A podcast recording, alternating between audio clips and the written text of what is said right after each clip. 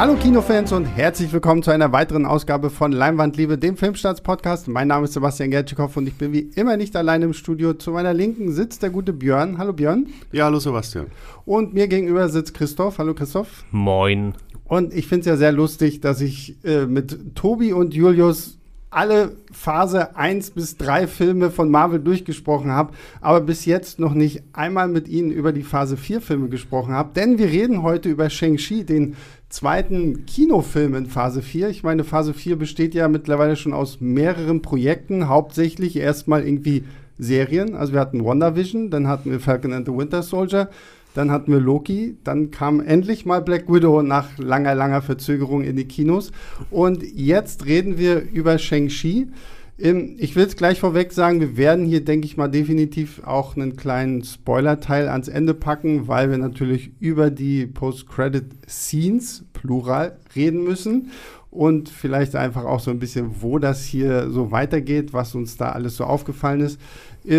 aber erstmal so hier in die Runde, so ganz salopp, kanntet ihr Shang-Chi eigentlich vorher? Ähm, ich habe keinerlei Comics und irgendwas gelesen. Also mir war der, die Figur ein Begriff vom Namen her. Und natürlich gab, ist das Projekt jetzt auch eine Zeit lang schon angekündigt und ja auch ein bisschen verschoben worden. Und Trailer gab es, aber als Comicfigur null. Hm. Nö. Aber das ist bei mir auch nichts Außergewöhnliches. Ich kannte auch Loki vorher nicht. Ich wollte gerade sagen, also, also Christ, Christ, die Frage ging auch nicht unbedingt in Christos Richtung, sondern mehr in Björns Richtung. Aber ich muss auch gestehen, ich kannte ihn vorher auch gar nicht, gar nicht so. Also, wie gesagt, ich habe mich dann auch zwar beschäftigt damit und halt auch viele Videos für YouTube und für Filmstarts gemacht, irgendwie. Ähm, mittlerweile kenne ich so die, den ganzen Background so ein bisschen besser und ähm, es ist auf jeden Fall interessant, dass wir jetzt wirklich in Phase 4 mal so, so ein bisschen andere Richtungen einschlagen, oder? Also wie seht ihr das? Ich meine, jetzt kommt ja auch noch Eternals und sowas. Also wir gehen, wir bauen ja wirklich auch neue Welten auf, die mal so ein bisschen anders sind als das, was wir aus den ersten drei Phasen kennen, oder? Ja, das ist dann vielleicht auch teilweise schon was für den Spoiler-Teil nachher, aber es ist ja jetzt so, dass mit Shang-Chi nochmal so eine ganz andere Richtung in das MCU reinkommt mhm. und eine, so eine neue Welt. Und das finde ich super interessant, weil es halt einfach so viel mehr Möglichkeiten gibt. Wir waren sehr viel im All unterwegs in den äh, letzten Jahren im MCU und dass wir da jetzt nochmal was komplett Neues auf der Erde sehen, finde ich einfach super interessant und ist auch gut gemacht hier. Björn, willst du denn vielleicht kurz mal sagen, worum geht es denn eigentlich in Shang-Chi, damit die Leute da draußen so ein bisschen abgeholt sind, falls sie tatsächlich komplett trailerfrei und äh, inhaltsfrei äh, diesen Podcast hören? Ja, ähm, kurz gesagt, ähm, der, die Hauptfigur Shang-Chi ähm, lebt eigentlich so ein bisschen sein Leben in San Francisco mit seiner besten Freundin Katie. Ähm, und eines Tages werden sie überfallen und dabei zeigt er ziemlich ähm, überraschend ungeahnte Martial Arts Fähigkeiten und enthüllt halt, dass er eigentlich der Sohn eines mächtigen Verbrecherbosses, äh, Stammesfürsten, der seit tausend Jahren über Schrecken, Angst und Schrecken verbreitet ist. Und der will seine Familie ein bisschen wieder vereinen und ihn und die Schwester von ihm zurückholen, um ein noch größeres Ziel, die tote Mutter auch zurückzuholen. Mhm. Es ist ja jetzt so angekündigt worden als der erste Martial Arts Film im MCU. Und äh, ich weiß zumindest, dass ich ja auch zwei Leute habe, die diesem Genre zumindest nicht abgetan sind, oder? Ja, ja, auf jeden Fall. Ja, klar. ja. Ähm, deswegen vielleicht mal so direkt die Frage: Wurde das erfüllt? Ist Shang-Chi wirklich so der Martial Arts Film für, fürs MCU, den man irgendwo auch da ein bisschen gebraucht hat? Ähm, ja, also es ist der, ähm, also es ist definitiv ein Martial Arts Film mit auch den verschiedensten Martial Arts Stilen kombiniert und auch äh, meiner Meinung nach den besten Action-Szenen, die wir da in dieser Hinsicht im MCU bisher überhaupt gesehen haben. Genau, und es ist halt genauso Martial Arts Film im MCU wie Ant-Man Heist Film im MCU war. Also es ist natürlich immer noch zur Hälfte ein MCU-Film, aber die Martial Arts Elemente sind da, sie sind auch äh, zahlreich. Äh, also alle Actions, alle Actionsequenzen bauen da drauf, bis vielleicht das äh, Fantasy-Finale, das ist ein bisschen weniger, aber ansonsten voll drauf. Und ich muss auch sagen, also vor allen Dingen die in der ersten Hälfte, die haben mich halt auch wirklich umgehauen. Also die haben richtig, richtig Laune gemacht.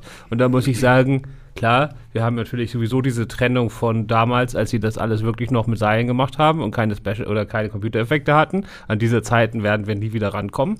Aber aus der Computer-Ära äh, gehörten die ersten beiden Action-Szenen hier mit zum Besten. Und zwar auch im Vergleich zu den Hongkong- und China-Sachen, was ich da gesehen habe in den letzten 20 Jahren. Mhm. Wobei sie auch, also glaube ich zumindest, das kam so rüber im Kino in der ersten, also die auch, die erste Martial Arts Szene ist ja so eine Wuxia-Hommage an Tiger and Dragon und Co.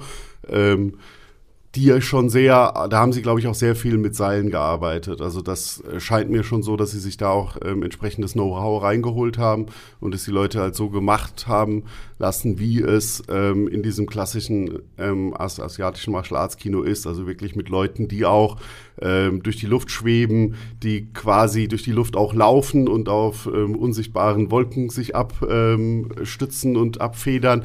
Also da verbeugen sie sich schon sehr davor und ähm, Shang-Chi, wenn der kämpft, das ist dann halt mehr ein bisschen brachialer, ein bisschen, ich habe es in meiner Kritik äh, mit Jackie Chan verglichen, was ich auch nach wie vor, der macht sehr viele Moves, die Jackie Chan macht. Ein bisschen sieht's anders aus, weil Jackie Chan halt ein bisschen kleiner, agiler ist und er ist ein bisschen größer, kräftiger, deswegen sieht das anders aus, aber es sind trotzdem die gleichen Moves und da sind sehr starke Parallelen, auch dass es im Bus spielt, das ist, glaube ich, die Police Story ähm, der, der ersten, der ist auch im Bus, äh, die Action-Szene. Und da hat er ähm, also da haben sie auch schon so wirklich durch die ganze Bandbreite auch des asiatischen Kinos gehen sie da durch mit sehr vielen verschiedenen. Genau, Sachen. also die Action selbst ist auch hier, mehr sieht man auch zum größten Teil handgemacht, aber du hast natürlich im Hintergrund, also wenn die jetzt hier, die zweite große Action-Szene ist auf so einem Bambusgerüst an so einem Hochhaus und vor 20 Jahren wäre das halt gedreht worden an einem Bambusgerüst an einem Hochhaus. Und heute ist natürlich der Hintergrund zumindest CGI, auch wenn die Moves an dem Gerüst selber echt sind. Und das hilft auch, aber so, wenn der Bus auseinanderbricht, dann äh, bricht er natürlich mit CGI auseinander, während früher wäre der halt auseinandergebrochen. Und ich finde, das ist immer noch so der letzte Kick, der fehlt. Ne? Ja, du hast dann halt natürlich auch bei den Gegnern noch einen, der halt, sag ich mal, ein bisschen übernatürlicher ist, der halt so eine Prothesenhand ähm, hat, die halt so eine Art Laserschwert, sage ich mal, ist, in die Richtung. Das ist dann natürlich auch noch mal ein CGI-Ansatz, den du, den du immer drin hast. Ähm, da, das kommt schon da, aber sie machen es, also gerade im Vergleich äh, zum restlichen MCU ist das, äh, ist das großartig. Ja. und ich muss auch sagen, es ist toll gefilmt. Also ich meine, die, diese Szenen, auf die wir jetzt angesprochen haben, die sieht man ja teilweise auch schon in den Trailern. Also einmal dieser große erste Kampf von Shang-Chi in diesem Bus, wo ja dann auch noch Leute mit drin sitzen und sowas alles. Und dann, was Christopher meinte, dieser Kampf an diesem Bambusgerüste an dem Hochhaus. Und was ich sehr schön finde, ist, dass wir halt mal nicht so Shaky Cam hatten, wo du irgendwie gefühlt die Hälfte der Zeit gar nicht siehst, was die da genau tun, sondern wirklich ruhige Kamerafahrten, teilweise ja wirklich auch so gemacht, als wenn es so ein One-Take wäre, wo die Kamera wirklich so die ganze Zeit hinter äh, Shang-Chi oder seiner Schwester dann irgendwie da ähm, hinterher ist. Das, da muss ich auch sagen, da war so mein Martial Arts Herz doch schon ein bisschen äh, am höher schlagen, weil es tatsächlich auch wirklich gute Fights waren, so die wirklich auch Spaß gemacht haben, finde ich, sie sich anzuschauen. Und ähm, ich finde, das hat der Film auch relativ lange eigentlich so gehalten. Ich meine, klar, das Finale wird dann ein bisschen, ähm, da wird Marvel dann halt wieder Marvel. Und das finde ich nach wie vor immer so ein bisschen schade, dass das nicht irgendwie so richtig, ähm, nicht so richtig, dass sie davon nicht richtig weg können. Da haben Christoph und ich ja schon bei Black Widow drüber gesprochen dass Black Widow ist eigentlich auch so ein schöner, kleiner, dreckiger Film, aber am Schluss ist es halt wieder Marvel, weil dann muss wieder irgendwas Großes explodieren und es muss wieder irgendwas vom Himmel fallen. Und Shang-Chi geht hier, finde ich, so in die gleiche Richtung. Da können wir dann im Spoiler-Teil noch mal ein bisschen ausführlicher drauf eingehen. Was ich ein bisschen schade fand, weil da hätte ich mir eher gewünscht, dass man dann wirklich diesen Kampf auch einfach zwischen ihm und halt zum Beispiel seinem Vater dann doch irgendwie auf andere Arten löst, als so wie man das hier dann am Ende macht. Ja, also wir sind uns, glaube ich, alle einig, die erste Hälfte ist besser als die zweite. Und äh, aber ich muss halt sagen, die erste Hälfte ist, also so viel Spaß hatte ich bei Marvel seit Ewigkeiten nicht mehr, wenn ich es jemals hatte. Äh, also die erste, die erste Dreiviertelstunde oder so, das geht ja mit so einem Tempo los. Also die ersten drei Action-Szenen sind alle Meisterwerke und dann äh, einfach, der Anfang ist ja quasi Spider-Man im Schnelldurchlauf, ne? Also er hat seine beste Freundin, die äh, Aquafina gespielt, äh, die, die harmonieren ja auch super, haben so ein paar Gags beim Karaoke singen und so. Also das sind einfach so, so auch so Leute, wie man sie im MCU noch gar nicht getroffen hat. Also so total bodenständig und irgendwie so einfach so ganz locker. Äh, Sebastian macht was mit meinem Mikro, ich warte kurz. Ja, ja. Genau, weil du immer zu Björn guckst und dann hört man es nicht. Okay. Äh, genau, okay. Ganz bodenständig und locker und irgendwie so, so fresh drauf und äh, aber nicht, nicht aufgesetzt oder so, sondern einfach so Best Buddies, mit denen man gerne Bier trinken würde. Und dann kommt aber nicht erst am Ende die Auflösung, dass sie rausstellt, dass er in Wirklichkeit ein Superheld ist, wie es bei Spider-Man oder so ist, sondern direkt nach zehn Minuten in dem Bus. Und sie wird dann auch quasi zur Sandra Bullock in Speed, weil sie dann den, den Bus fahren muss, während der auseinanderbricht und hinten dieser Super Martial Arts Fight ist. Und diese Szene ist einfach saugeil. Und dann dieses, dieses Visual Fulfillment, dass der, dass der nerdige Typ, nicht, der ist ja nicht nerdig, aber so ein bisschen so der nerdige Typ oder so der Außenseiter, der da zwar einen Uni-Abschluss hat, aber trotzdem mit einem Einparken von Autos sein Geld verdient, einfach weil er Bock da drauf hat. Mhm. Äh, sogar freiwillig, weil er einfach nur so abhängen will. Da dieser Martial Arts Kämpfer wird, das ist einfach so, macht so viel Laune. Und so geht es die ganze erste Hälfte weiter und dann setzt irgendwann, wir müssen noch ganz viel erzählen und mhm. wir müssen größer werden ein. Aber die erste Hälfte hat mir so unfassbar viel Spaß gemacht. Ja, man muss auch noch mal ähm, sagen, weil Christoph es ja gerade angesprochen hat, wir haben gerade sehr über den ähm, die Martial Arts, den Martial Arts Kampf im Bus erzählt, aber die, die, erzählen ja quasi, machen drei Sachen gleichzeitig. Sie haben diesen Martial Arts Kampf, sie haben diese Speed-Situation, die ja auch alleine, das ist ja auch schon ein Spannungskonzept, dass die, sie da im Bus sitzt, der keine Bremsen mehr hat und auseinanderbricht und irgendwie die Passagiere heil ähm, irgendwie dahin bringen muss. Und, und wir sind in San Francisco. Ihr wisst, wie steil die Straßen genau, sind. Genau, mit, mit den steilen Straßen. Also da haben sie sicher ähm, bewusst, dass das war ja schon ähm, beim zweiten Ant-Man, den haben sie auch in San Francisco ähm, sehr die Szenerie genutzt.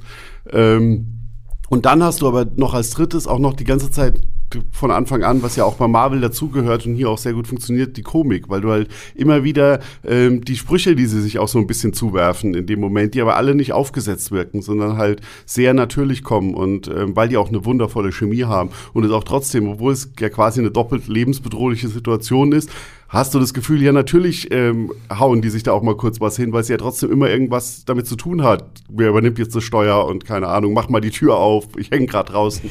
Ähm, ja, also ganz wunderbar. Ja, fand ich auch. Also, wie gesagt, da sind wir uns alle einig. Die erste Hälfte war wirklich fantastisch. Ähm, wie kam denn Shang-Chi für euch so rüber? Weil das fand ich ja tatsächlich ganz spannend, dass er ja nicht einfach nur ähm, ein Typ ist, der halt jetzt irgendwie dieses Leben da lebt, so ich bin jetzt äh, Auto-Einparker und äh, freue mich halt darüber, sondern es hat ja schon irgendwo auch einen Grund. Ähm, er, er, läuft ja quasi so ein bisschen vor dieser ihm auferlegten Verantwortung weg, diese böse Ten Rings Organisation seines Vaters zu übernehmen. Das ist jetzt auch kein Spoiler, das ist alles irgendwo noch im, im, im Trailer auch zu sehen.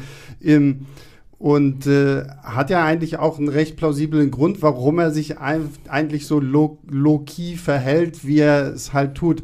Und ähm, da muss ich sagen, das fand ich tatsächlich sehr spannend, ähm, wie man uns so im Verlaufe des Films immer mehr und mehr dann auch von seiner Backstory erzählt hat, ohne dass wir es direkt am Anfang in so einem Expositionsgekotze zu haben, sondern dass wir wirklich immer so Stück für Stück mehr von seiner Vergangenheit erfahren. Wie fandet ihr das?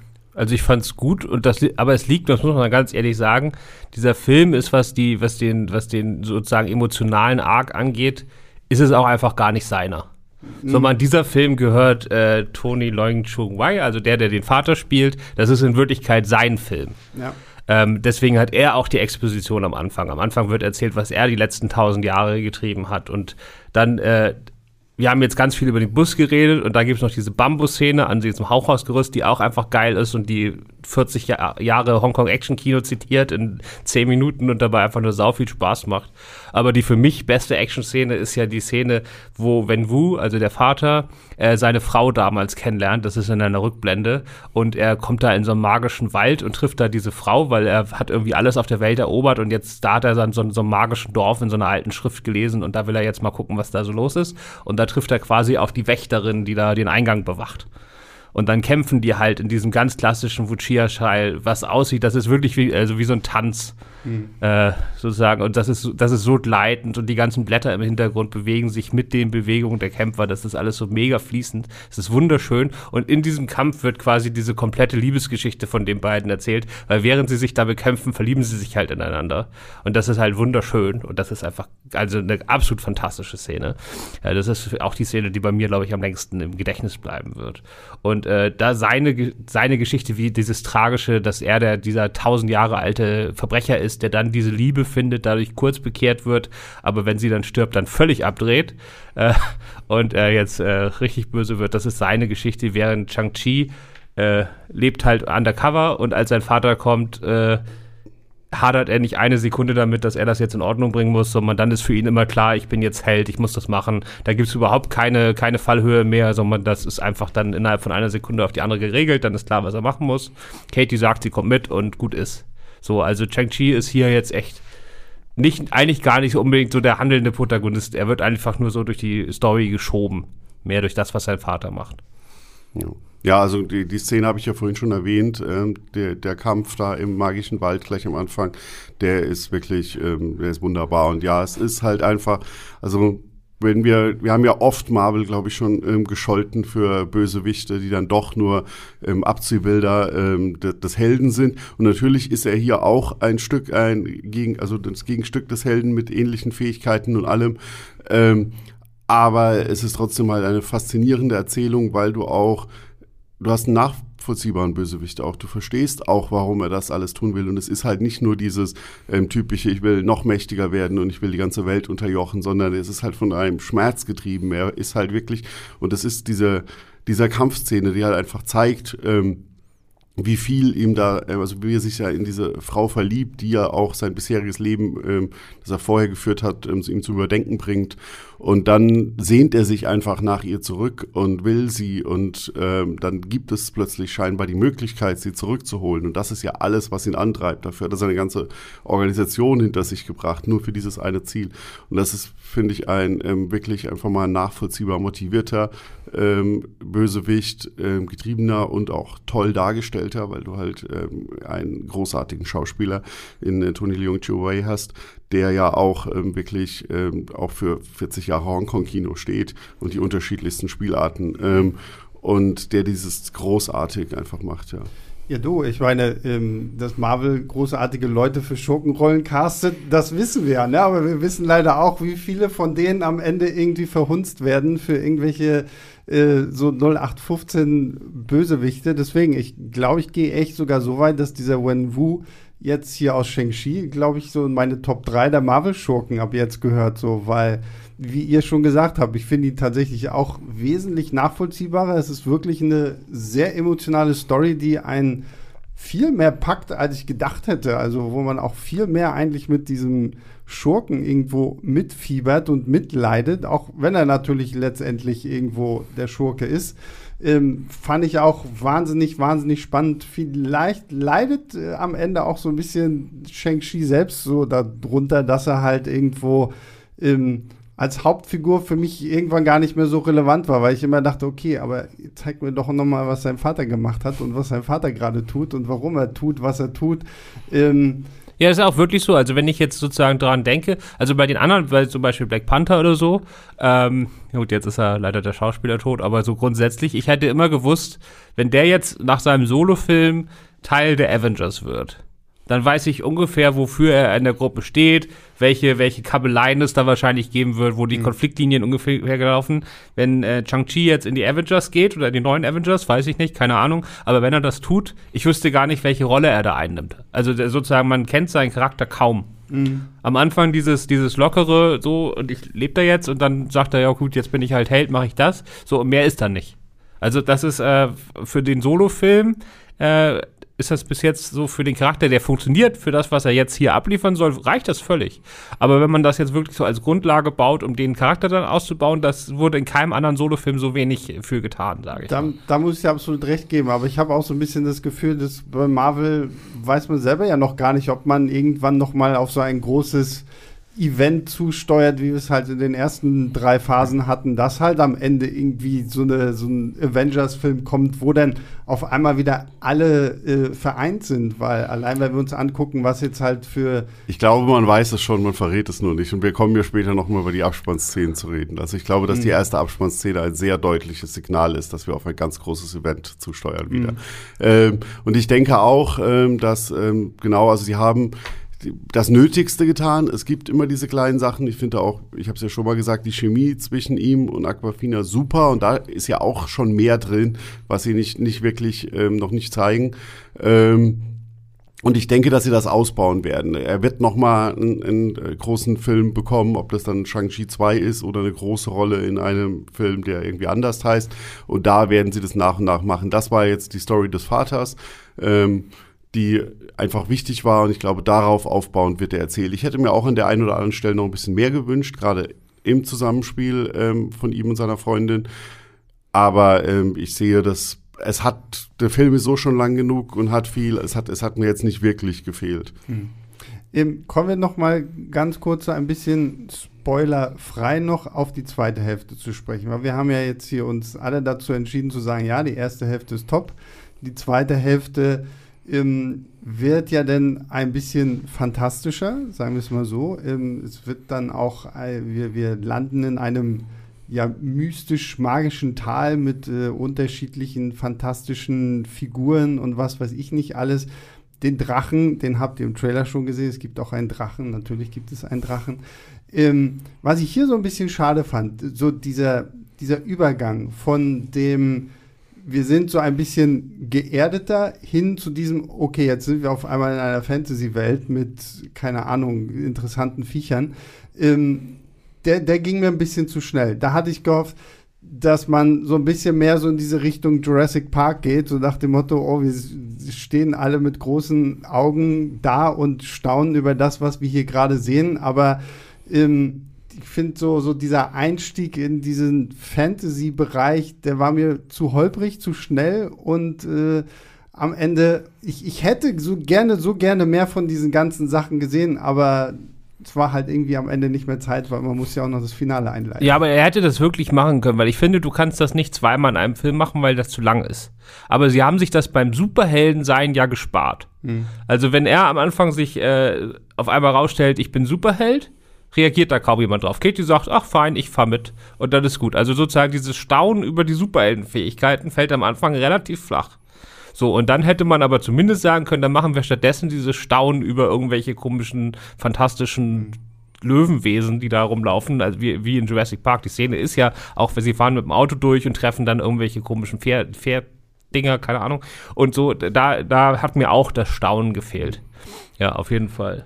Ja, beim Staunen stimme ich euch zu. Da hätte man noch mal wirklich ein bisschen auch ähm, eindrucksvoller mit der Kamera ein bisschen was einfangen können. Ich fand es jetzt nicht zu plötzlich, weil ähm, das geht jetzt schon wieder ins Spoiler-Territorium. Wir halt davor einen, ich nenne es jetzt mal Überraschungsauftritt ähm, haben, der das schon sehr lange dann vorbereitet. Also das sind sicher fünf bis zehn Minuten oder so, der, wo wir dann schon die erste magische Kreatur auch sehen und die das dann halt schon ein bisschen vorbereitet, wie dieses Reich, dass da dieses Reich da hinten ähm, nochmal was ganz anderes ist, als wir bisher im MCU gesehen haben. Deswegen fand ich es nicht plötzlich, sondern eher hätte man da wirklich nur mal so 30 Sekunden schöne Kamerafahrt, die einfach das noch mal diese das illustriert noch mal besser. Ja, ich meine auch gar nicht so unbedingt für uns als Publikum. Ich meine vor allen Dingen auch für die Figuren.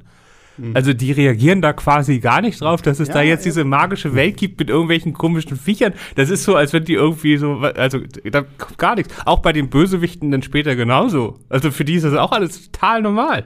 Also klar, für, für Tony, für Tony Leung, okay, der, der, der ist da der, der Obermacker, der war da ja auch schon mal, der kennt das. Aber seine ganzen Handlanger, wenn die auf einmal gegen Drachen kämpfen, pff, ja, ja. Also das, wie gesagt, das hätte ich auch irgendwo cooler gefunden und ja, auch dieser kleine Auftritt, den du da erwähnst, auf den wir gleich noch zu sprechen kommen werden, ähm, selbst da hat mir das noch nicht halt ausgereicht. So, das haben sie zwar da irgendwie so ein bisschen angedeutet, aber und letztendlich will ich es auch für mich als Zuschauer. Ich meine, du schickst mich jetzt in sowas Fantastisches, nachdem ich irgendwie die ganze Zeit recht äh, gute handgemachte Action-Sachen gesehen habe und wirklich auch so eine nachvollziehbare Sache, abgesehen davon natürlich, dass der Wen Wu halt diese zehn Ringe hat, die ja irgendwie magisch sind, keine Ahnung, da, darauf kommen wir auch gleich noch zu sprechen. Er lebt schon, also dass, dass er tausend Jahre lebt, wird genau, in den ersten ja. zwei Minuten des Films verraten oder ersten fünf ähm, Minuten, deswegen ist kein großer Spoiler, also da ist ja schon ein großer magischer ähm, Genau, Dings. aber ähm, ja, wie gesagt, das und ich sag's nur so, dass, ähm, dass die, diese Reaktion von Katie auf Shang-Chi, dass er auf einmal so, oh Mensch, du kannst irgendwie hier krass äh, Martial Arts. Das hat mich in dem Sinne nicht so gestört, gestört, weil es ja in dem Sinne auch noch keine Superfähigkeiten gewesen sind. So, ne? Also er kann halt einfach gut kämpfen. Ähm, wenn er jetzt noch irgendwie geflogen wäre oder irgendwie Blitze aus seinen Augen oder Fäusten geschossen, dann hätte ich es noch spannender gefunden, wenn man das noch, noch irgendwo weiter ausbaut. Wie gesagt, für mich war eher so wirklich dieser Punkt, oh, wir sind in einem magischen Tal. Ähm, oh, Mensch, schön hier.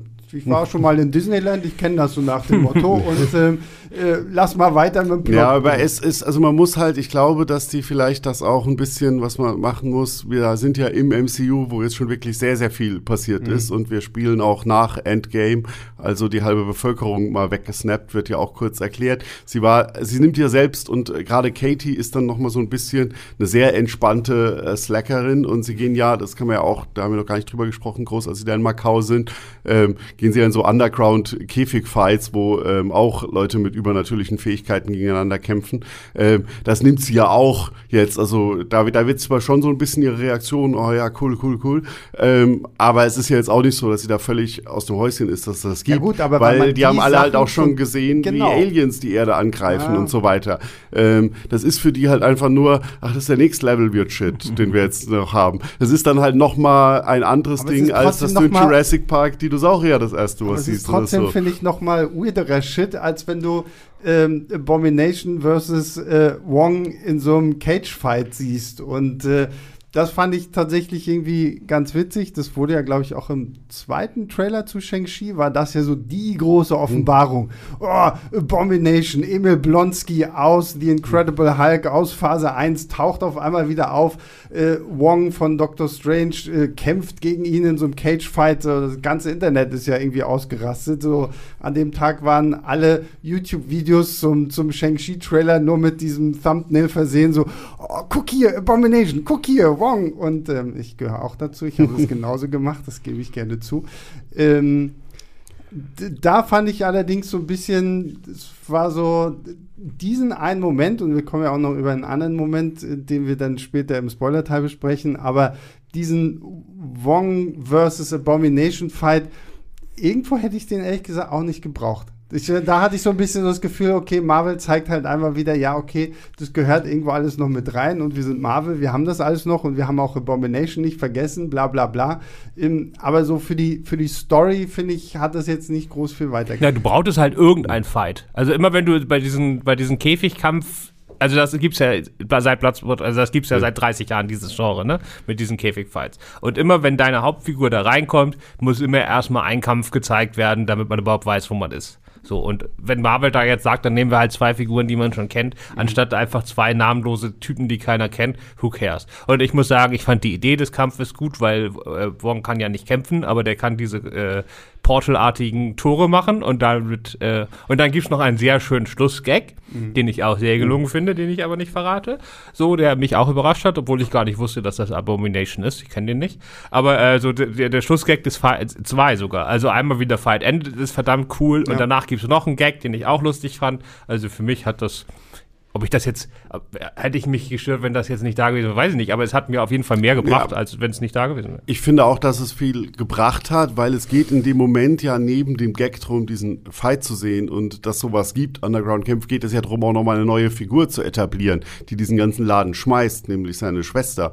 Und mit der du halt gleich innerhalb, also du gehst in dieses Ding rein und in dem Moment, wo du rausfindest, dass sie das ist, was ja ähm, sorry für Leute, die ich jetzt da gespoilert habe, aber es ist noch sehr früh im Film, äh, dass ähm, äh, das erzählt ja schon unglaublich viel über diese über diese Frau, wie äh, die sich da ihr eigenes kleines Imperium aufgeschaffen mhm. hat, geschaffen hat und dass sie es schafft, so Wesen da gegeneinander kämpfen zu lassen. Und wenn du da jetzt zwei, sag ich mal, 0815 Wesen genommen hättest, dann wäre das ja eine völlig andere äh, ähm, Dimension gewesen. So weißt du ja, oh, die kriegt so äh, so Typen, die wir, die wir schon kennen, dazu, jetzt hier mal zur Show für sie zu kämpfen, um da irgendwie Unterhaltung abzuziehen, das äh, bringt, das etabliert halt diese Figur gleich völlig anders, als wenn du die erstmal noch irgendwie groß hättest erklären müssen. Trotzdem hat mich die Backstory, wie es überhaupt dazu gekommen ist, am Ende mehr interessiert. Also würde mich mehr interessieren, wie es dazu kommt, dass ausgerechnet Abomination versus Wong kämpft und warum Wong überhaupt bei solchen Cage-Fights mitmacht. Ich hoffe, das wird in irgendeiner Art und Weise. Ey, also äh, Wong ist auch ein sehr, aus allem, was wir kennen, ein sehr entspannter Typ. Der muss ja, der kann ja nicht die ganze Zeit auf Bücher aufpassen und Dr. Strange beaufsichtigen. Der hat halt einfach auch Spaß. Und ich glaube, die haben, die haben das so ja gemacht, kommt es da auch rüber. Genau, der macht da einfach ein bisschen, ein bisschen Spaß. Und wir haben ja in The Falcon the Winter Soldier schon die Frage geklärt, wie verdienen diese ganzen Helden überhaupt ihr Geld? Weil irgendwo müssen sie ja, sind ja nicht alle Tony Stark, irgendwie müssen sie über die Runden kommen. Und jetzt wissen wir es von Wong. Also der muss sich ja auch irgendwie sein Essen leisten können und seine U-Bahn-Fahrten und so weiter. Also ähm, Okay, dann äh, würde ich sagen, bevor wir jetzt zum Spoiler-Teil übergehen, machen wir vielleicht ein kurzes Fazit für all diejenigen da draußen, die jetzt ähm, dann doch äh, lieber aussteigen wollen und den Film ohne jegliche Spoiler schauen wollen. Deswegen, Björn, du hast die Kritik geschrieben, deswegen darfst du anfangen. Ja, ähm, ich habe die Kritik, genau, ich gebe dreieinhalb Sterne. Ich finde, das haben wir jetzt oft genug gesagt, wirklich ähm, die Action ähm, sensationell. Ich finde ähm, den kompletten Cast äh, toll, die ganze Chemie untereinander, den Bösewicht und äh, meine größten Probleme kommen im letzten Drittel des Films ähm, und auf die gehen wir dann gleich noch ein. Die müsst ihr euch dann nachhören, wenn ihr den Film geschaut habt. Also ich muss sagen, also die erste Dreiviertelstunde war ich echt weggefetzt. Also da, ich hatte noch nie so viel Spaß am Anfang eines Marvel-Films. Normalerweise fangen die ja immer ein bisschen langsamer an, aber hier gleich von Anfang an volle Granate. Erste Dreiviertelstunde war ich locker bei viereinhalb. So, dann bremst sich das ein bisschen aus. Das Finale finde ich nicht so schlimm wie ihr, aber äh, hat mir jetzt auch nicht, hat mich jetzt auch nicht umgehauen. Deswegen lande ich am Schluss bei vier.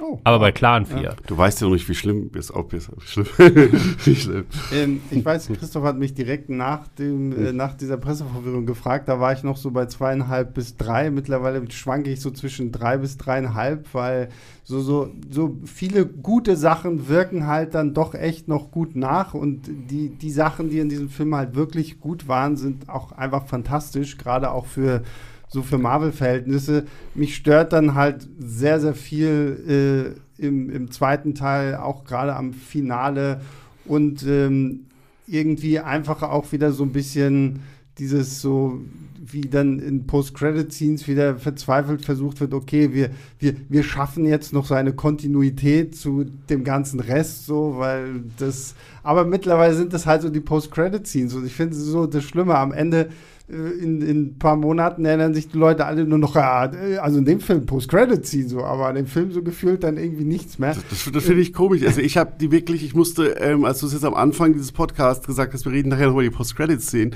da musste ich erstmal kurz in meiner Erinnerung kramen, was die Post-Credit-Szenen waren, weil ich finde, dass die diesem Film, die, die ergänzen ein bisschen, ich finde, die, die schaden nicht, ich finde auch nicht, dass sie jetzt groß, ich bin jetzt sehr gespannt auf die weitere Diskussion, weil ich bin da, ähm, was du da am Ende so äh, schlimm findest. Ich muss das auch sagen zu den Post-Credit-Szenen. Ich finde, die bringen, haben nämlich, funktionieren beide besser als bei vielen anderen Filmen, auch in dem, dass sie dem Film oder einen schönen Abschluss liefern. Man kann natürlich, weil man weiß, was passiert und man weiß, dass das das MCU ist, dann weiß man, dass die auch ganz viel andeuten.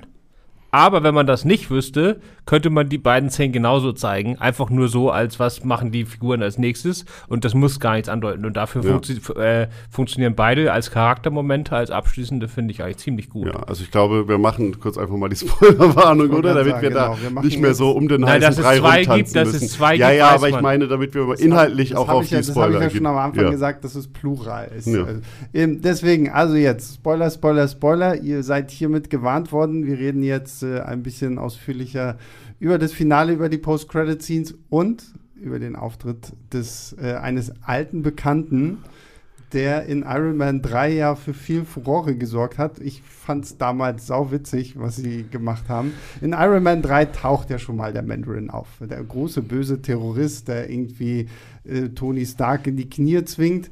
Und am Ende stellt sich raus, der von Ben Kingsley gespielte Mandarin ist selber nur der Schauspieler Trevor Slattery, der angeheuert wurde, um jetzt hier quasi so diesen, ähm, ja, diesen Terroristen zu spielen. Und ähm, es gab ja noch diesen, diesen einen Marvel-Kurzfilm hier, All Hail the King, mit, äh, dem, mit Trevor im Knast. Und nachdem ich die Bilder von der Weltpremiere zu Shang-Chi gesehen habe, war mir schon klar, okay, gut, weil Ben Kingsley war da auch auf dem roten Teppich, da, okay, gut. Sie haben es also wirklich nochmal gemacht, weil wenn wir quasi jetzt den richtigen Anführer der Ten Rings haben, der sich ja selber nicht mal der Mandarin nennt, das finde ich hier eigentlich ganz schön, dass er halt nicht irgendwie sagt, ja, ich bin der Comic Mandarin jetzt, ja, ähm, aber er geht ja darauf ein. Das er sagt ja, er sagt ja, warum soll ich mich nach einer Orange benennen? Ja, also, genau, ja, er sagt ja, dass er sagt ja, dass sozusagen das alles Propaganda von Iron Man war und oder von irgendwelchen US-Leuten, die ihn da irgendwie so in so eine so eine äh, Klischee-Bösewicht-Rolle treiben wollen und ihn immer Mandarin genannt haben und er nicht verstehen kann, wie sie auf diesen Namen gekommen seien, weil warum sollte er sich wie eine Mandarine nennen? Naja, aber das finde ich ja gut, halt, dass er nicht, dass er in diesem Falle jetzt nicht wirklich der Mandarin ist, so, so sondern ähm, halt eben nicht.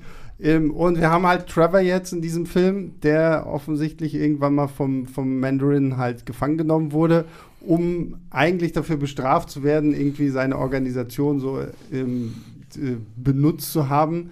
Letztendlich konnte er sich irgendwie durch sein schauspielerisches äh, Können davor retten, getötet zu werden, muss da irgendwie jede Woche zweimal... Das ist jetzt der Hofnarr, das genau, wird ja sogar explizit Hofnarr, gesagt. Äh, und muss da irgendwie Aufführungen machen von Shakespeare.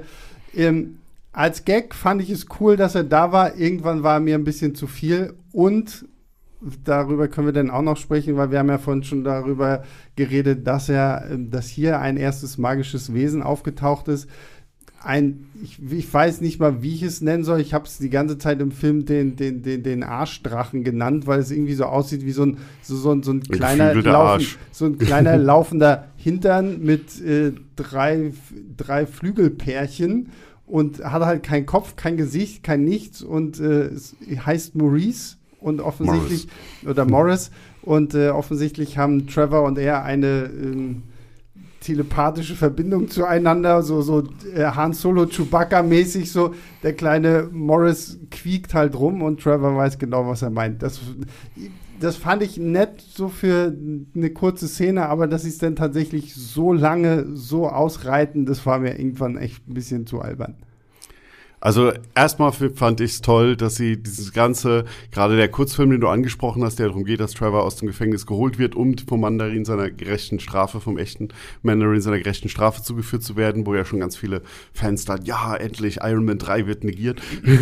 ich finde ja Iron Man 3 ganz großartig, einer meiner liebsten ähm, ja. MCU-Filme und auch den Twist. Und hier bauen sie ja darauf auf, sondern weiter, es ist ja einfach alles halt so, wie es damals war. Es gibt gar keinen, auch keinen echten Mandarin so richtig. Und das ich fand aber auch ähm, Ben Kingsley schon in Iron Man 3 großartig, wenn er da von der Toilette kommt und ähm, mhm. es, es, enthüllt wird, wer er wirklich ist. Und hier ist es dann halt auch wieder. Und er ist ja, sie steigern das ja sogar nochmal. Also der hat so viele äh, Witze, ich sage jetzt nur Planet der Affen, ähm, ohne dass ich ins äh, Detail jetzt den Witz verraten will.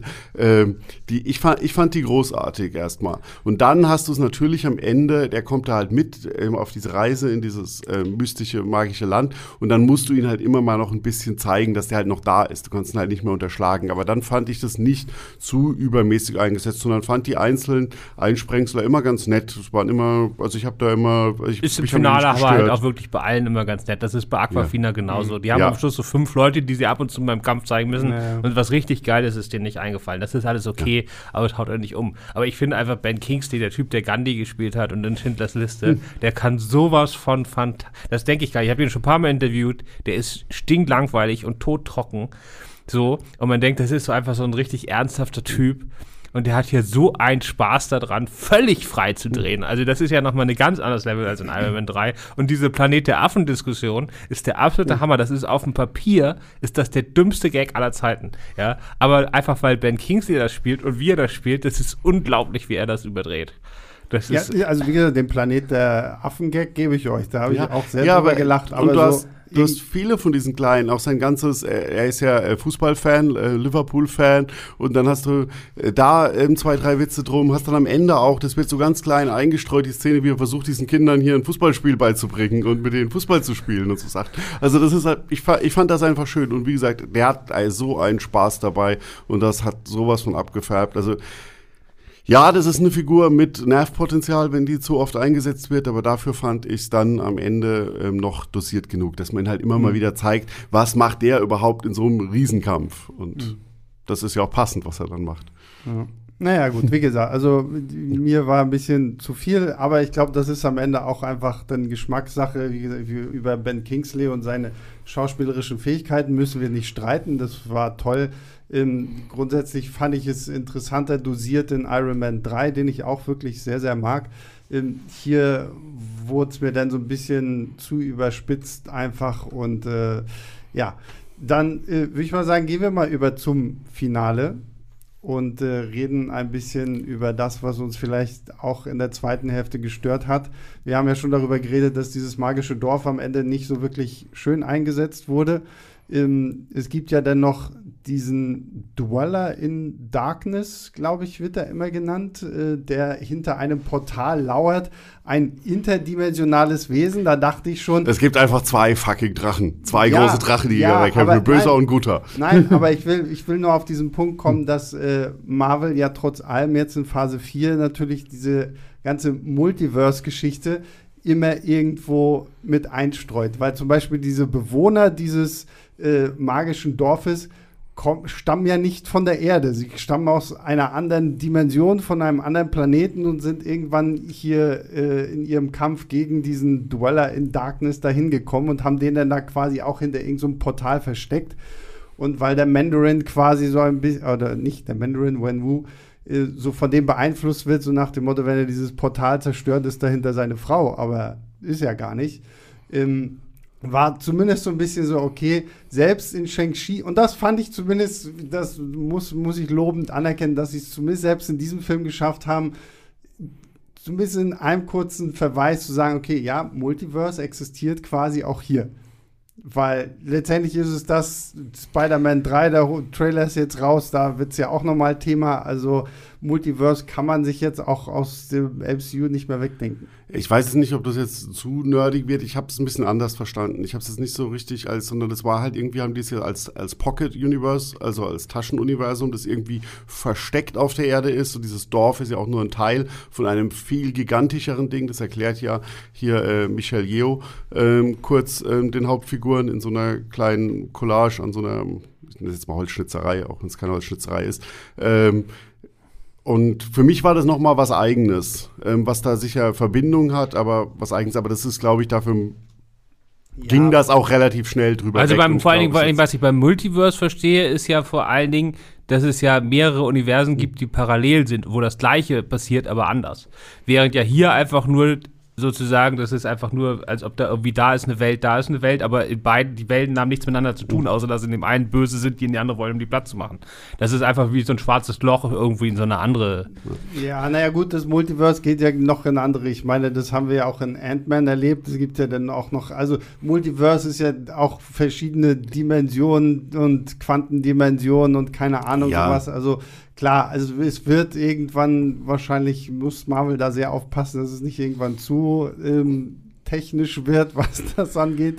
Ähm, aber wie gesagt, wir müssen da jetzt auch nicht. Ja, ich wollte noch, was, was ich halt reizvoll finde an diesem Ding ist das, und äh, das hatte ich ganz am Anfang schon kurz angedeutet, wir hatten jetzt die ganze Zeit diese ähm, Bedrohung aus dem All und das ist ja jetzt alles, was, was ja wirklich irgendwie auf der Erde ist. Also da gibt es ja geheime Zugänge auf der Erde. Also das sind ja diese Taschenuniversen. Wenn du weißt, und es scheint ja nicht nur diesen Wald zu geben, sondern es scheint ja noch äh, andere zu geben. Wenn du halt weißt, du musst zu einer bestimmten Zeit, einem bestimmten Ort sein ähm, und eine bestimmte Route lang fahren, dann kommst du da halt irgendwie rein rein.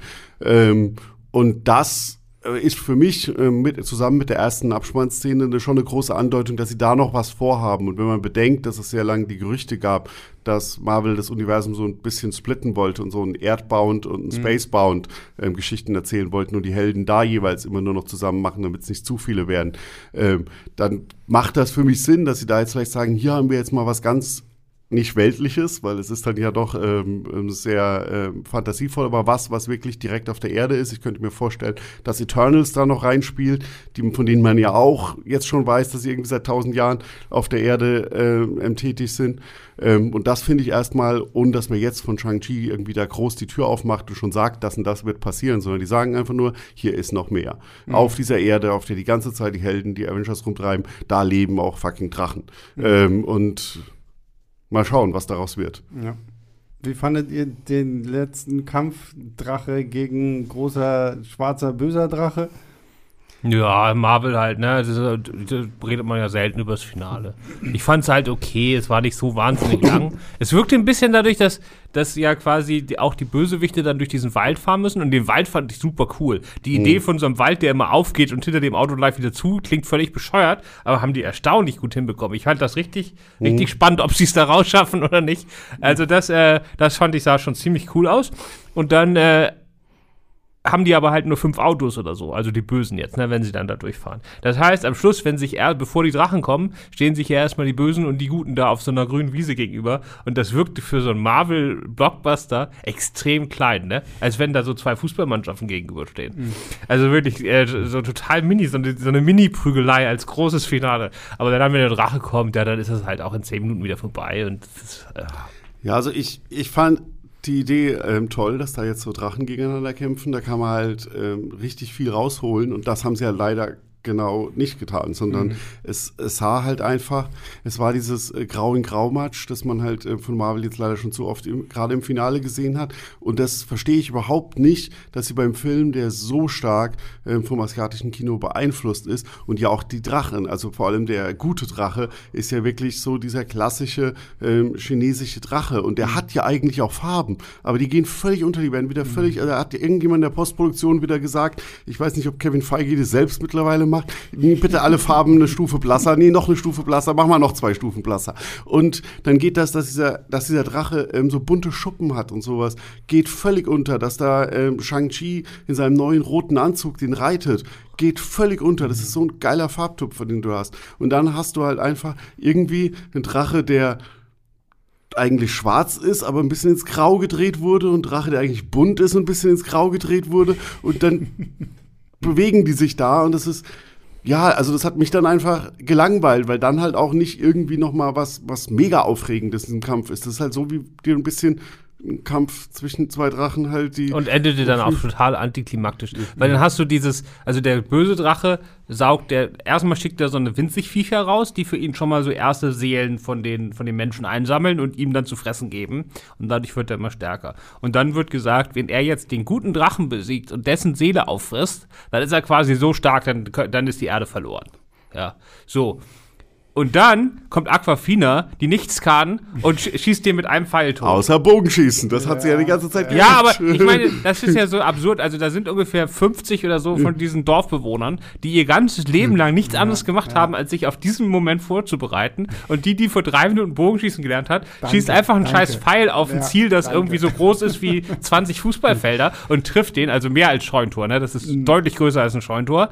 Auch sein, sie muss ihn am Hals treffen, aber selbst der Hals ist größer als ein Scheuntor. Scheuntor. Und äh, sie ist die Einzige, die das irgendwie schafft. Und dann ist ein so ein winzig Pfeil, der, also das fand ich. Also sie ist, sie ist die Einzige, die es auch versucht, aus irgendeinem Grund. Ja, ja. Äh, das war mehr so ein bisschen, dass ich gedacht habe, wenn man jetzt zumindest noch gesehen hätte, dass die anderen aus irgendwelchen Gründen es nicht schaffen, weil ihnen irgendwie immer ein Seelenaussauger nehmen. Ja. Aber es ist, der Einzige ist der alte Mann, der, der alte Lehrmeister des Dorfes, der sagt zu ihr, äh, wir müssen jetzt auf das Ding schießen, das ist die einzige Chance, dann will er es gerade machen, dann kommt, dann wird er halt getötet und dann macht sie das halt.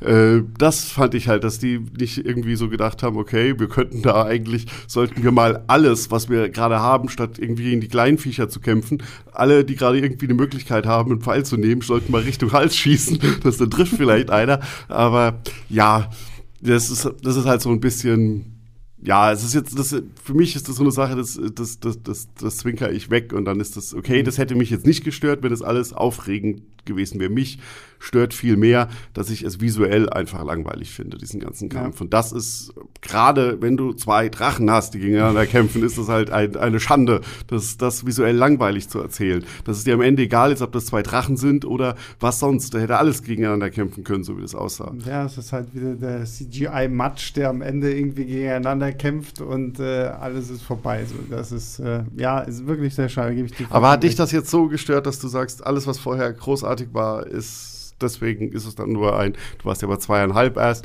drei, also so ein, so ein mittelmäßiger Film. Weil es Na sind du, ja im Endeffekt ja, dann doch hier nur 10, 15 Minuten. Ja, aber wie gesagt, das Ding ist halt auch einfach, ähm, wo, da haben wir vorhin schon drüber gesprochen, der, der titelgebende Held ist für mich steht für mich halt irgendwo einfach auch nicht im Vordergrund, sondern viel interessanter ist halt seine Vaterfigur, wo ich mir sage, ist schön, dass wir einen guten, guten Vater hier haben, aber ähm, irgendwie schade, dass aus dem Helden selbst nicht mehr gemacht wird.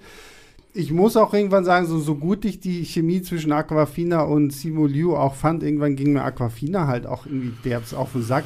Teilweise waren auch viele humorvolle Nummern in diesem Film dann doch irgendwie so ein bisschen, habe ich nicht gebraucht. Also im, im, wenn allein im Bus hier der Typ, den wir schon aus äh, Spider-Man äh, Homecoming kennen, die, der in New York den, den, der Bärtige, der da Ja, an, ja, der- an dem hm. Hotdog-Stand steht und hier jetzt äh, irgendwie so auf einmal, oh, ich gehe jetzt mal live hier und, und weil ich mal irgendwie dreimal einen Martial Arts Kurs Schöner hatte, äh, kommen, kommentiere ich das jetzt. Ja, aber dann finde ich, hätte es halt auch kommentieren müssen und äh, nicht einfach nur, ich, ich sage das jetzt und ähm, wie gesagt, die ganze Trevor-Geschichte fand ich ein bisschen lahm. Ich fand auch, ich muss auch sagen, die, dieses, wie kommen wir in dieses Tal, fand ich absolut albern. Sorry, also mit dieser Bambuswald, der so, ich bin das verrückte Labyrinth und ich, ich, ich ziehe mich hier, ich, ich verschiebe mich hier und da und dann, dann unsere Leute kommen gerade so durch mit ihrem einen einzigen Auto. Aber wenn Wen Wu da mit fünf oder sechs Dingern durchfährt, ist alles Ja, aber so. das Nein, aber ein der- Unterschied, Ja, ja. weil Wen Wu hat ja den offiziellen Weg genommen. Ja.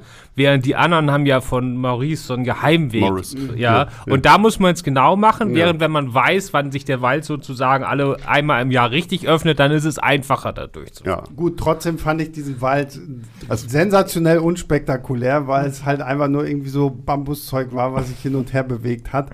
Ähm, und so diesen ganzen finalen Kampf, so auch diese Begegnung in dem Dorf, so, das war dann halt, okay, jetzt kommt halt wieder haufenweise CGI-Zeug ran, diese ganzen kleinen Soul-Sucker, die da irgendwie kommen und dieses so, oh, wir kämpfen gegeneinander. Nein, jetzt müssen wir alle zusammen kämpfen. Ja, machen wir, kämpfen wir alle zusammen. Ja, der Moment Das hat ist- überhaupt nicht das, funktioniert. das war halt auch irgendwie so, so, ja, okay. Ich muss auch gleichzeitig dazu sagen, so, so schön auch die, diese Geschichte mit, ähm, mit seiner Schwester gewesen ist, über die wir ja auch gleich noch sprechen, weil sie ist ja noch wichtig für eine der Post-Credit-Scenes. So, so langweilig gelöst fand ich dann letztendlich auch wieder so ein bisschen so ihre Mini-Origin-Story, die so mit, mit dran geklatscht wird. Weil natürlich ist es so dieses, ähm, der Junge wird quasi von seinem Vater bevorzugt, wird halt trainiert und das Mädchen zählt für ihn halt nicht so, weil, und nachdem die Mutter halt gestorben ist, noch viel weniger. Und, und dann immer dieses so, ah, ich beobachte mein, meinen größeren Bruder beim Kämpfen und auf einmal bin ich eigentlich sogar fast noch krasser als mein Bruder. Ähm, fand ich ein bisschen, bisschen lahm gelöst. Also ich finde, das hätte man vielleicht auch in irgendeiner Form schöner machen können. Also ich fand das zum Beispiel, also dafür, klar, du kannst halt alles immer breiter und Dings, und du hast halt hier sehr, sehr viele Figuren, die neu einführst. Und dafür, wie sie das ähm, rein visuell gelöst haben, dass du halt diese typischen für das Genre im Trainingsmontagen hast und du siehst dann halt ihn, wie er von seinem Vater und dessen Schergen gedriezt wird und siehst dann immer, schwenkt die Kamera rüber und du siehst sie im Nebenraum, wie sie das alleine alles macht und bei Nacht und in Dunkelheit. Das fand ich ähm, einfach das, das reicht mir dafür als Erklärung, wenn du halt keine eigene Origin-Story für diese Figuren machst, was du halt für so viele Figuren einfach nicht machen kannst. Das kommt ja vielleicht noch in späteren. Und dann, dass sie halt natürlich einfach nochmal ähm, drei Nummern krasser ist, liegt vielleicht halt auch ein bisschen daran, dass sie seit zehn Jahren weitergemacht hat, während er jetzt halt zehn Jahre Autos eingepackt hat. Und ähm, zwar scheinbar trainiert hat, seinen Oberkörper nachzuurteilen, aber jetzt nicht so viel Kampfpraxis wahrscheinlich hatte. Deswegen finde ich das dann auch, das muss man dann nicht groß erklären. Das ähm, reicht mir da komplett, weil es auch. ja auch halt nicht der Film über sie ist. Das kommt ja vielleicht noch oder die Serie. Ähm, Ja, ist ja, Ja. eine archetypische Geschichte, ich finde es Ja. erzählt und ich finde die Figur super cool. ja, Also die Performance auch und wie sie Mhm. sich bewegt und so, das nö, ja, top. also da haben sie auch das, die Schauspielerin, mir fällt jetzt der Name gerade Fala nicht. Jen, Nee, der Fala Nee, Chen ist die, Nee, die. Mutter. Ähm, ist, ähm, ich kann, ich, Jia Men, Liang. Men, Menja Zhang, keine Ahnung, ja. hab's Also zumindest, ja, ähm, zumindestens ist es ja ihre allererste Rolle irgendwie überhaupt. Die hat Ah, okay. keinen Ja. Film, keine Serie, also sie hat Theater irgendwie ein bisschen gemacht.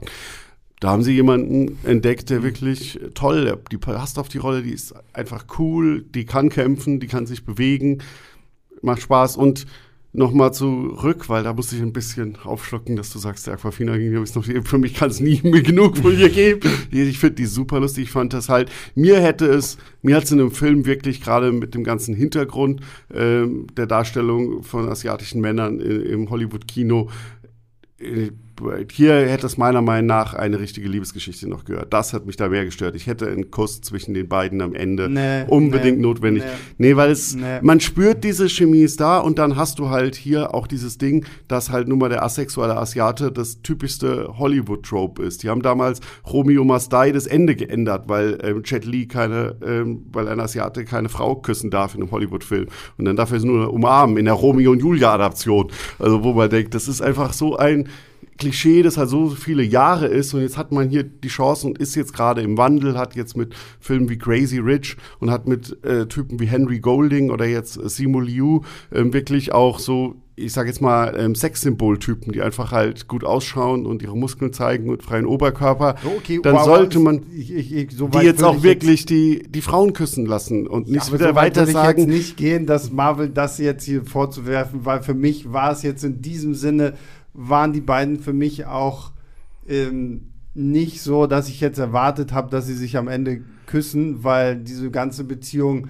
wirklich sehr viel freundschaftlicher aufgebaut wurde von Anfang an als ja, als die typisch besten erwartet. Freunde zwischen denen aber mehr. Also es sind diese kleinen Blicke, die sie ja einbauen, auch wenn sie ihn zum ersten Mal dann plötzlich im Oberkörper frei da in diesem Käfigkampf ist und wirklich große Augen. Dann gibt's ja auch diese Berührung, auch ganz am Ende, wenn sie da nochmal mit ihren Freunden in der Kneipe sitzen, wenn sie, da halten sie Händchen. Also ähm, es, es sind, die Momente sind einfach da und ich will, ich werf das Marvel jetzt auch nicht vor. Ich sage jetzt nicht, das ist schlecht oder so, sondern ich finde halt, dass es ein bisschen eine verpasste Chance ist, gerade mit dem Hintergrund, dass das wirklich ein, ein großes Thema ist und sie ja sonst auch in, in nahezu allen Filmen haben sie diese Liebesgeschichte. Und jetzt haben sie ausgerechnet in diesem Film, ich glaube nicht, dass es jetzt irgendwie Absicht war, das will ich Ihnen nicht unterstellen, dass so, sondern ich denke nur, dass es halt so ein bisschen eine verpasste Chance ist, dass man es halt gerade in dem Moment, wo man auch wirklich so viele Jahre drüber geredet haben, hat, dass Leute wie Jackie Chan, Jet Li, Bruce Lee schon in Hollywood-Filmen keine Frauen küssen dürfen,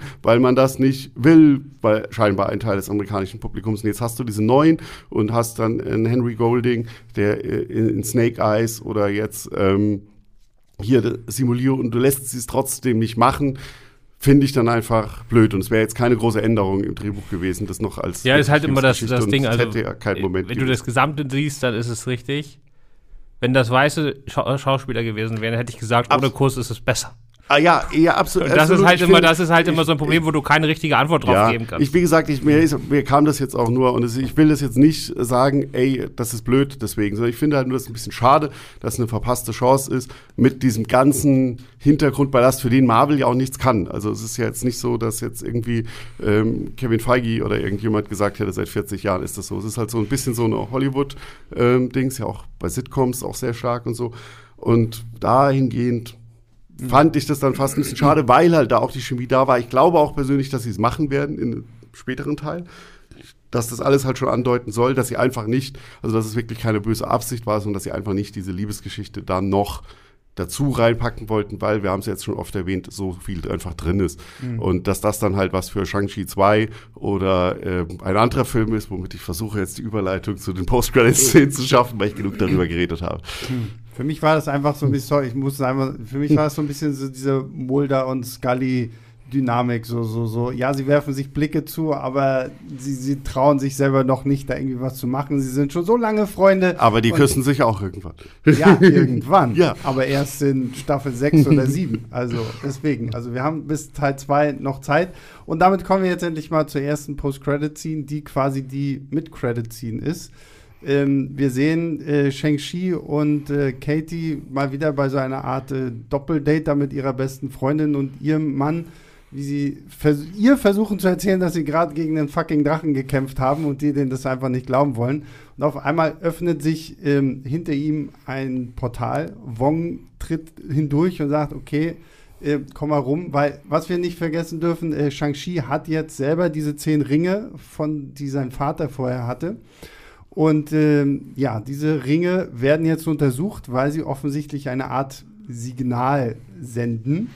Und diese Ringe werden untersucht von niemand Geringerem als Wong, Bruce Banner und ähm, Carol Danvers, aka Captain Marvel, weil auch niemand weiß, woher diese Ringe wirklich stammen. Sie sind offensichtlich ähm, sehr viel älter als nur die 1000 Jahre, die der ähm, offizielle Mandarin sie getragen hat. Sie stammen auch nicht von der Erde. Man weiß nicht, was da für Technik drinsteckt, ähm, was es überhaupt ist. Ähm, genau, das ist quasi so die ähm, Post-Credit-Scene in Kurzfassung. Was ja tatsächlich sehr schön so die Origin von den Ringen aus den Comics aufgreift. Weil in den Comics sind die Ringe ja letztendlich auch außerirdische Technologie von den Makluans, äh, quasi die Space, Dra die Space Dragons von äh, Marvel, die ja auch irgendwie so Formwandler sind, die irgendwann auf die Erde gekommen sind. Und der Mandarin findet halt irgendwann in den Comics die Absturzstelle dieses UFOs und dort halt diese zehn Ringe, die halt wirklich keine Zauberei sind, sondern Technologie aus dem All von. Und da bin ich halt gespannt, in welche Richtung sie da gehen werden, ob sie das. Ich kann mir halt nicht vorstellen, dass sie das wirklich mit irgendwelchen Weltraumdrachen erklären werden, weil diese ganze Fu Manchu und Fing Feng Fum Geschichten und so, die wollten sie ja extra explizit nicht äh, mit reinnehmen, weil die ja schon so einen eher bitteren, sehr klischeebesetzten äh, Nachgeschmack haben.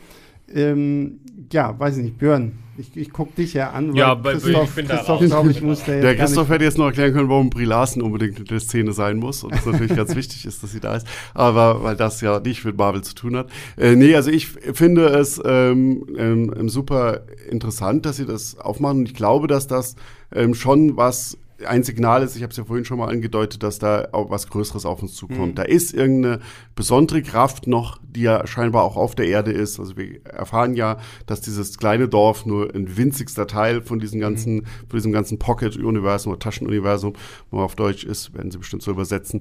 Ähm, und dass das halt was ist, was selbst ähm, die ähm, von die ganzen Zauber, also die ganzen Bücher aus der Bibliothek von Wong. Also der sagt, da gibt's nichts dazu. Mhm. Wir haben nichts. Captain Marvel, die ähm, durch keine Ahnung wie viele Galaxien und überall schon gereist ist, hat gesagt, sie weiß nichts davon.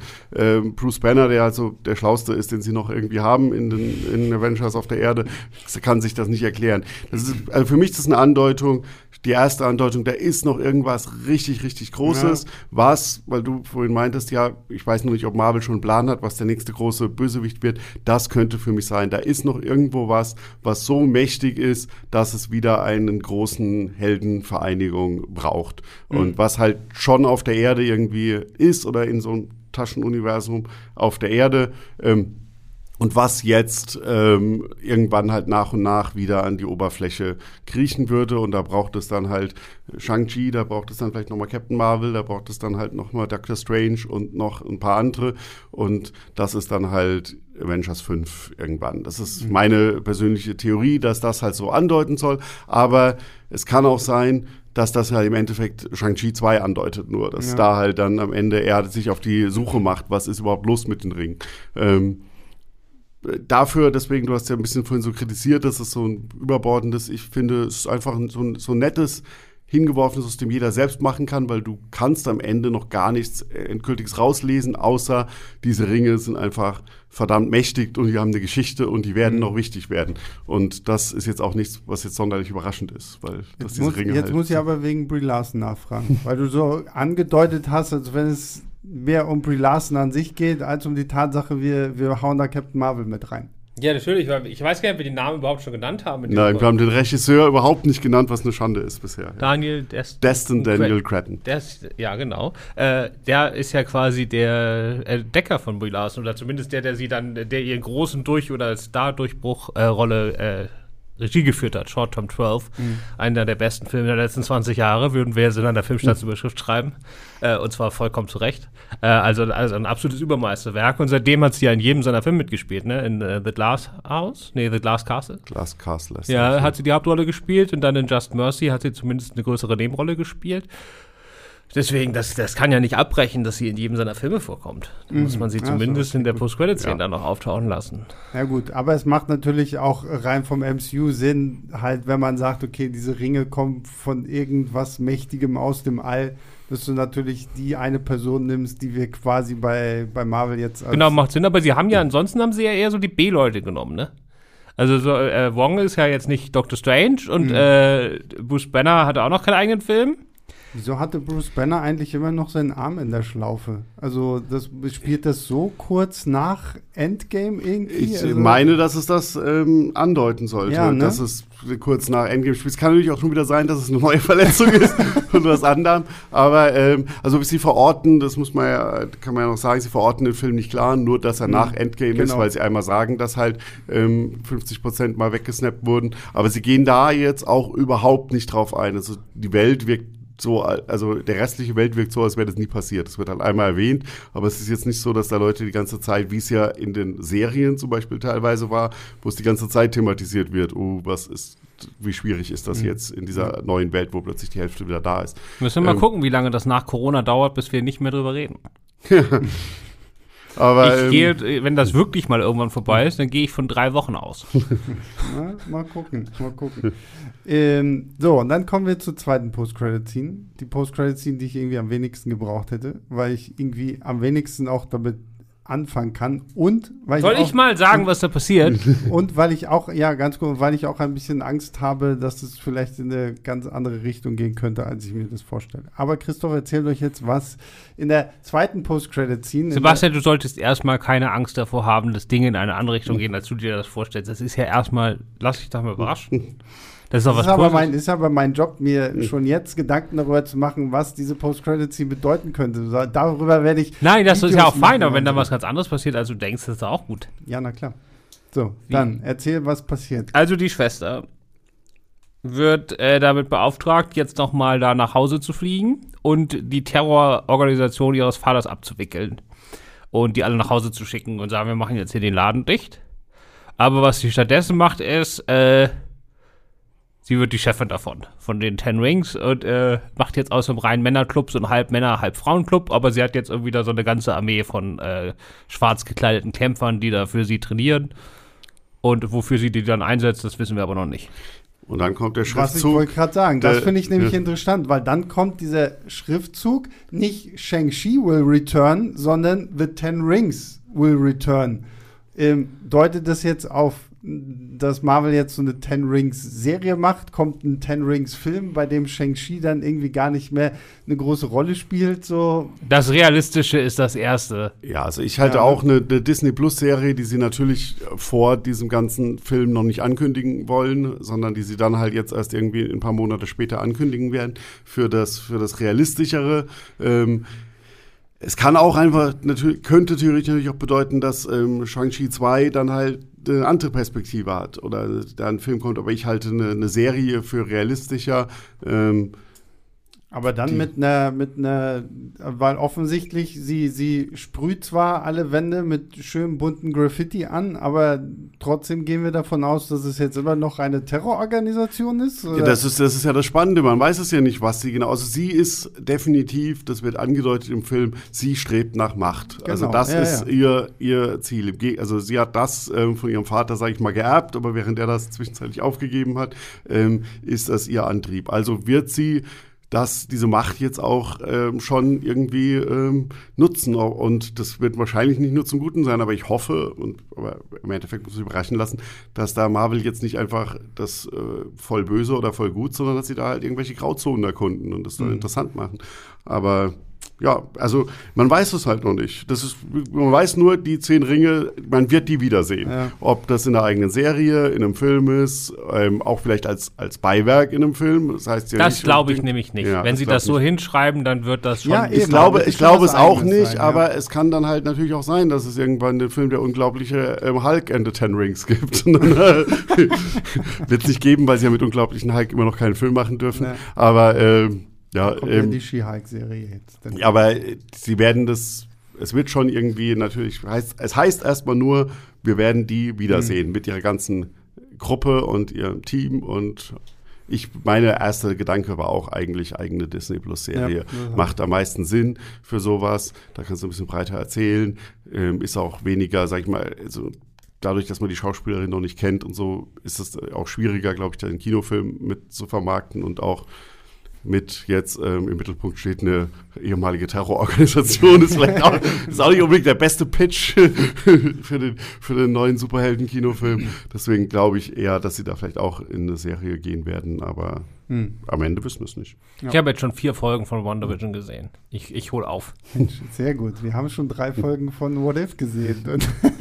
ja, aber das gucke ich ja nicht. Das, das braucht man ja auch nicht für das, für, das, für, das, für das Ganze. Ich gucke die anderen drei und dann hm. muss auch mal gut sein. Ja. Aber immerhin guckt er alle, fleißig alle Marvel-Serien, die wichtig sind. Ähm, ja, dann würde ich sagen, sind wir wirklich durch. Ähm, ich bedanke mich erstmal bei Björn, dass du tatsächlich auch mal wieder im Büro bist. Ich habe dich schon so lange nicht mehr in Natura gesehen. Sehr das stimmt nicht, ich war vor da. drei, vier Wochen war ich da. aber dann habe ich dich nicht. Doch, da, da haben wir uns kurz gesehen. Ja, okay, gut. Ja. Dann war es aber schon wieder, so, siehst du, drei ja. bis vier Wochen. Das ist zu lange her.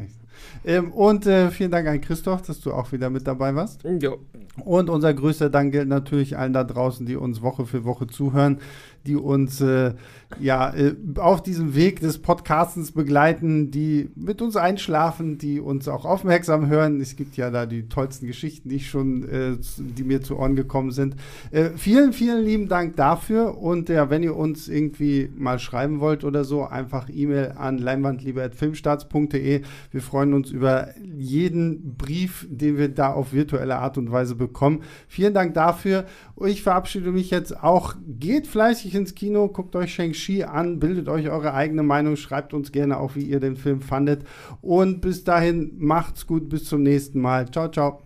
Leinwandliebe und Sebastians 5 Minuten sind Filmstarts-Podcasts der Webedia GmbH. Moderation und Schnitt Sebastian Gertschikow, Produktion Tobias Meyer, Monique Stibbe und Nina Becker. Die Songs Take a Chance und Easy Jam im Intro und Outro kommen von Kevin McLeod. Die Links zur Musik und zur Lizenz findet ihr in den Shownotes.